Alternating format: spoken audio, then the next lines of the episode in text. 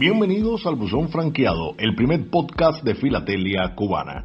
Quiero agradecer a todos los que nos escuchan y dejan sus comentarios en la web. A todos, muchas gracias.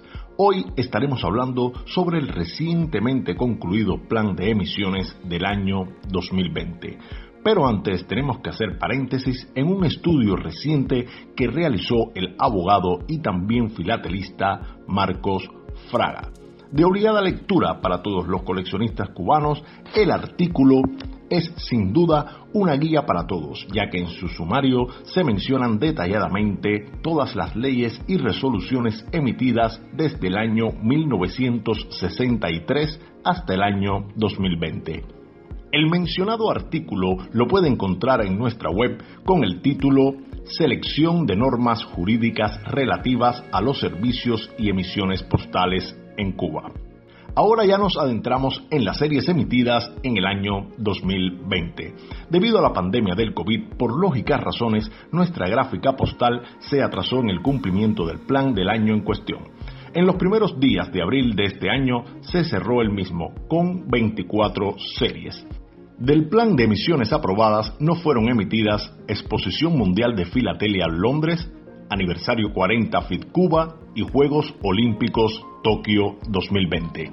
Comenzamos con las emisiones Extra Plan.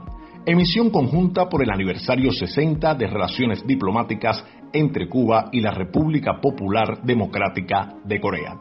Emisión por el aniversario 25 de Radio Cuba. Emisión por el 150 aniversario de la Villa de Guantánamo. El plan quedó confeccionado de la siguiente manera tres emisiones de centenarios. Centenario del natalicio de Celia Sánchez Manduley. Centenario del vuelo inaugural Línea Aérea Comercial Cubana, pospuesta en el año 2019. Centenario del natalicio de Alicia Alonso, compuesta por seis valores más hoja filatélica. También los aniversarios ocupan un gran por ciento de nuestras emisiones. Este año fueron incluidos ocho. Aniversario 40 de la Brigada Especial Nacional. Aniversario 60 de las relaciones diplomáticas con China. Aniversario 40 de la Universidad de Guantánamo. Aniversario 25 de la Fundación de Radio Cuba. Aniversario 145 de la UPU aniversario 45 de la misión militar cubana en Angola, aniversario 150 de la fundación de la Villa de Guantánamo y aniversario 90 del Hotel Nacional de Cuba. La arquitectura también está presente con dos series, Restauración del Capitolio Nacional y América UPAE, la ciudad de las columnas, sobre diferentes tipos de columnas en La Habana una serie dedicada al más universal de todos los cubanos, José Martí, con cinco valores nombrada José Martí Ruta de Gloria. Una serie que por motivos de impresión pierde calidad en el resultado final cuando comparamos con los diseños aprobados. El mismo infortunio de impresión se ve reflejada en la serie Serpientes Endémicas de Cuba, con seis valores más hoja filatélica, y la más afectada por impresión fue sin duda la serie Cocodrilos, seis valores más hoja filatélica. En estas dos últimas series, las hojas filatélicas corrieron con mejor suerte y el resultado es muy fiel al diseño original. Este año contamos con dos emisiones conjuntas, la ya mencionada Extra Plan por el aniversario 60 de relaciones diplomáticas entre Cuba y la República Popular Democrática de Corea y emisión conjunta Cuba-Vietnam. Se suman a la lista campaña por la no violencia hacia mujeres y niñas y frutas cubanas, esta última con cinco valores. Queridos oyentes, hemos dejado para el final cinco series que en la opinión de la mayoría de nuestros filatelistas destacan por mucho con respecto a las anteriormente mencionadas. Empezamos con dos series que su diseño y emisión fue concebida en formato de cuatro valores. Primates con diseño de Richard Monar, cada uno de ellos identificado por su color de fondo, clasifica de la siguiente manera: prosimios, monos del Nuevo Mundo y monos del viejo mundo. En los bordes del formato nos encontramos descripciones de las especies citadas con información adicional. Es un formato donde el impresionismo de los primates tiene un gran protagonismo. Las tonalidades en verde sobresalen incluso en las dos variantes de color que tiene la tirada, algo bastante común en los recientes formatos.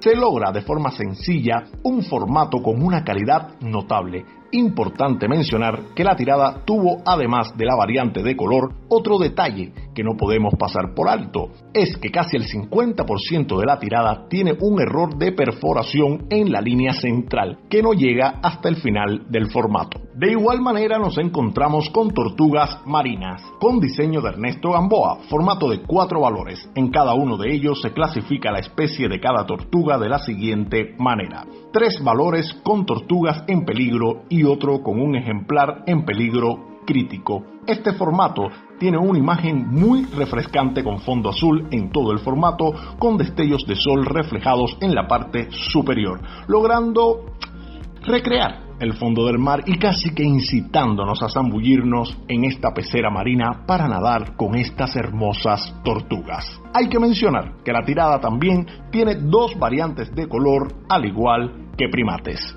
La serie Palomas con diseño de José Medina con seis valores más hoja filatélica logra una serie muy atractiva con fondo blanco y en gris tenue casi imperceptible resalta la zona geográfica en un fragmento del mapa mundi donde habita la especie presentada en cada valor. En la hoja filatélica, aunque pequeña, como ya es tendencia hace algunos años en nuestras series, podemos disfrutar de una especie tanto posada como en pleno vuelo, disfrutando de su hermoso plumaje. Sin tener grandes pretensiones de diseño, se logra resaltar en todos sus valores la belleza de cada especie mencionada. Solo nos quedan dos series, en mi opinión, son sin duda las candidatas más fuertes para obtener el premio de diseño del año. Aves acuáticas en los humedales de Cuba, con diseño de Roberto Royce, una hoja en bloque con cinco sellos y una viñeta con un fondo en común nos muestra un diseño con técnica de acuarela, donde los colores pasteles utilizados armoniosamente funden cada uno de los sellos en un solo paisaje, con un discurso visual lleno de matices, desde un flamenco junto a un nido con su cría, pasando por dos guanabas reales en una rama, o ver levantando el vuelo a una garza real, contrastando con la tranquila pose de una garza roja en medio de las bajas aguas, típicas de los humedales donde también habitan especies de peces que pueden terminar en el pico de una garza de vientre blanco, como podemos ver en uno de los sellos. En este diseño queda bien plasmada la función principal del humedal. Aparte de ser un gran ecosistema y un importante hábitat para muchos seres vivos, es que actúan como filtradores naturales de agua. Esto se debe a que sus plantas hidrófitas, gracias a sus tejidos, almacenan y liberan agua, y de esta forma comienzan con el proceso de filtración. Estamos frente a una pieza de características únicas. Logra estremecer el diseño cubano actual de una forma muy favorable.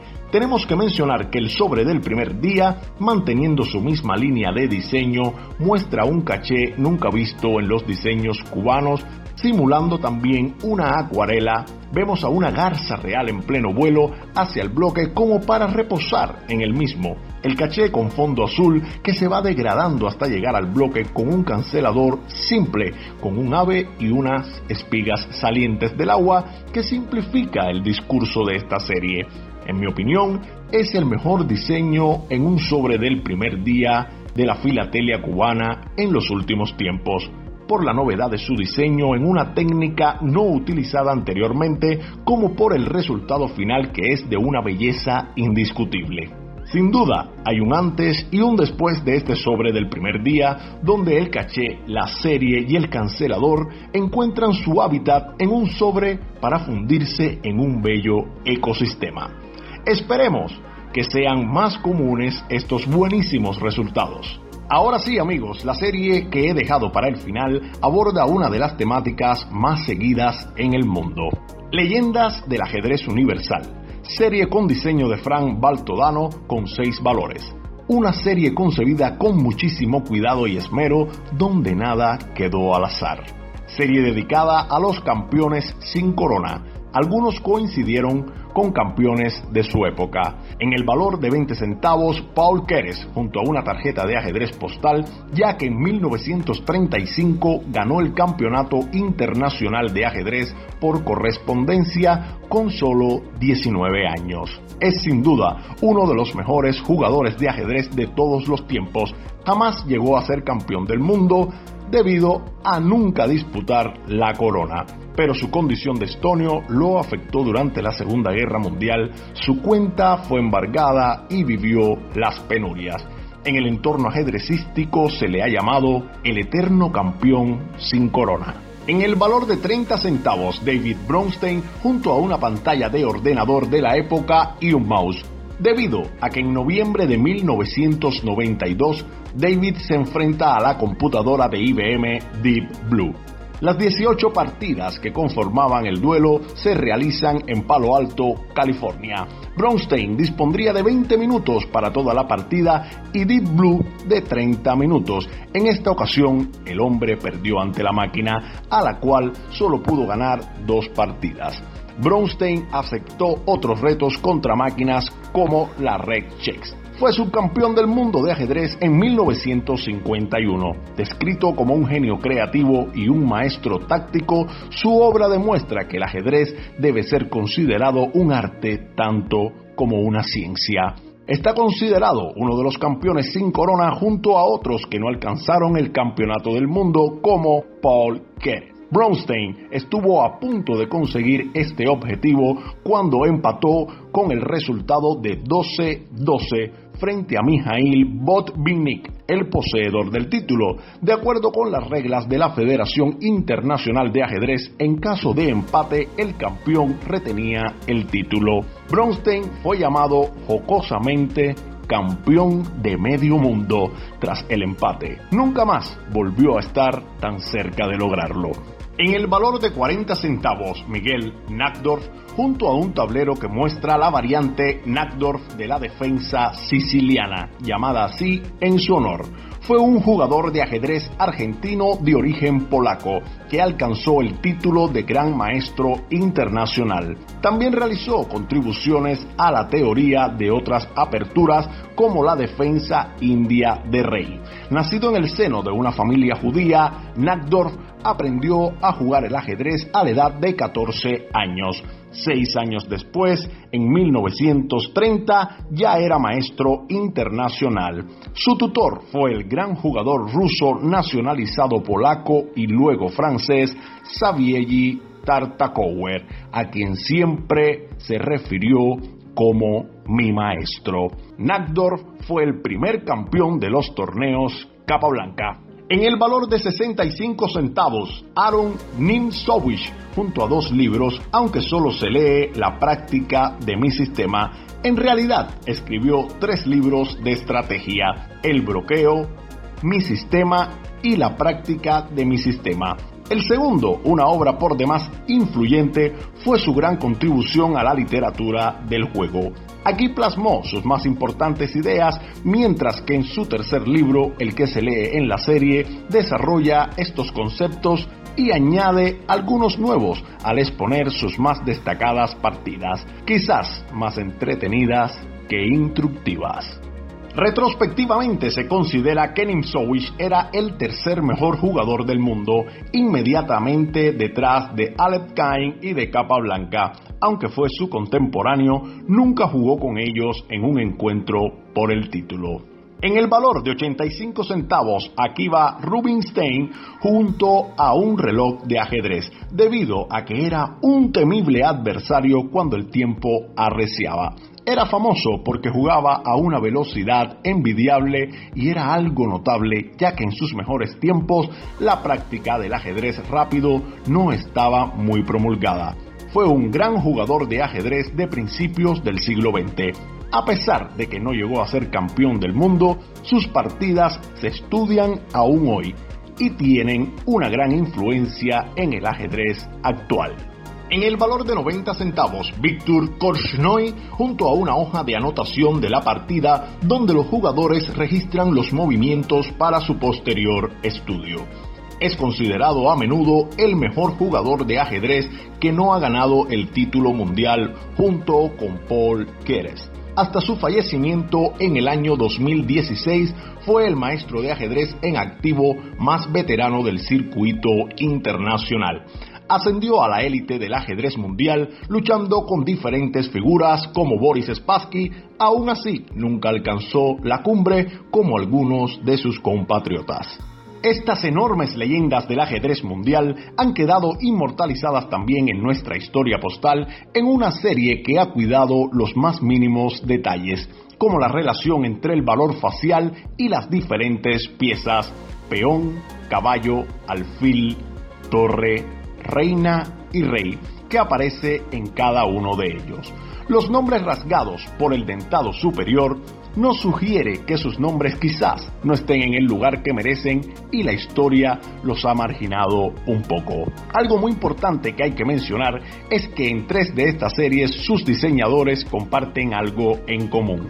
Ernesto Gamboa, Roberto Royce y Frank Baltodano recibieron clases de José Raúl Lorenzo, presidente de nuestra Federación Filatélica Cubana, que creó, planificó e impartió la asignatura optativa de diseño postal en el Instituto Superior de Diseño. Durante cinco años, José Raúl, con el apoyo de alumnos ayudantes, lograron mantener esta asignatura que por cuestiones directivas del instituto fue suspendida. No es casualidad que en el año 2020 se recoja en nuestros diseños postales los frutos de las pequeñas semillas que sembró José Raúl hace algunos años, lo que evidencia que no podemos pretender un mejor futuro postal sin trabajar duro y plantar semillas en el presente.